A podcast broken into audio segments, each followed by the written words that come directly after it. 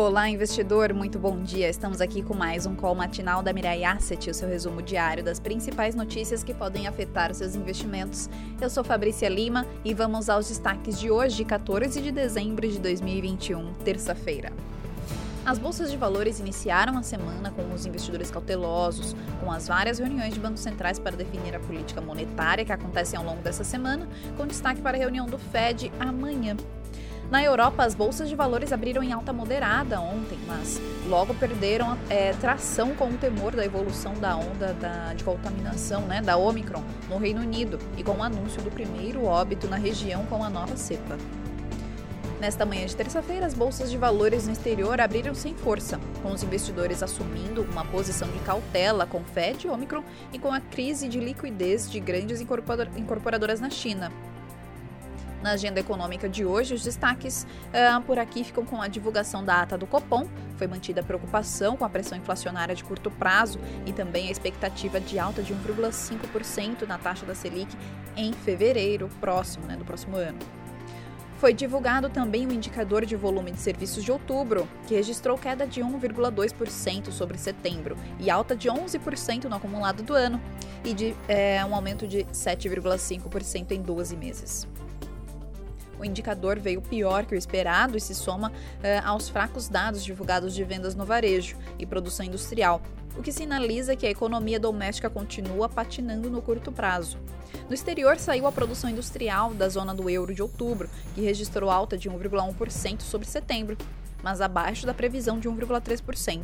Nos Estados Unidos saem dados de inflação ao produtor, PPI de novembro, e na China saem à noite vendas no varejo, produção industrial e taxa de, des, é, de desemprego é, de novembro, mas com efeito para as bolsas de valores somente no pregão de amanhã. Hoje, o viés para o mercado acionário global é de cautela, o que deve impor um movimento de realização nas principais bolsas de valores.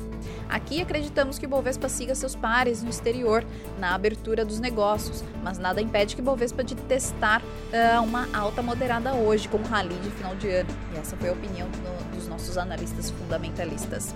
Vamos agora para as aberturas e commodities. O Ibovespa fechou ontem com uma queda de 0,35% a 107.383 pontos. O dólar com um aumento de 1,7% a R$ 5,67. Nasdaq fechou ontem com um é, negativo né, de 1,39%. A poupança acumulado no ano aí para quem investe em renda fixa, 2,48% acumulado. E a Selic, 3,92%. Ah, na Ásia, as bolsas de valores fecharam em queda generalizada, com Nikkei em menos 0,73% e Xangai com uma queda de 0,53%.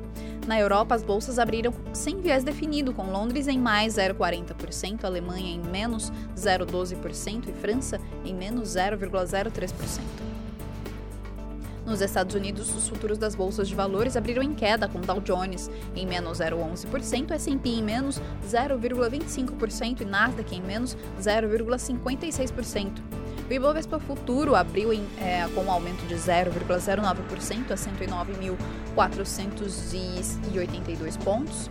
O dólar abriu em menos 0,18% a R$ 5,67. Petróleo WTI em menos 0,17% a 71,19 dólares o barril. Petróleo Brent em menos 0,07% a 74,34 dólares o barril.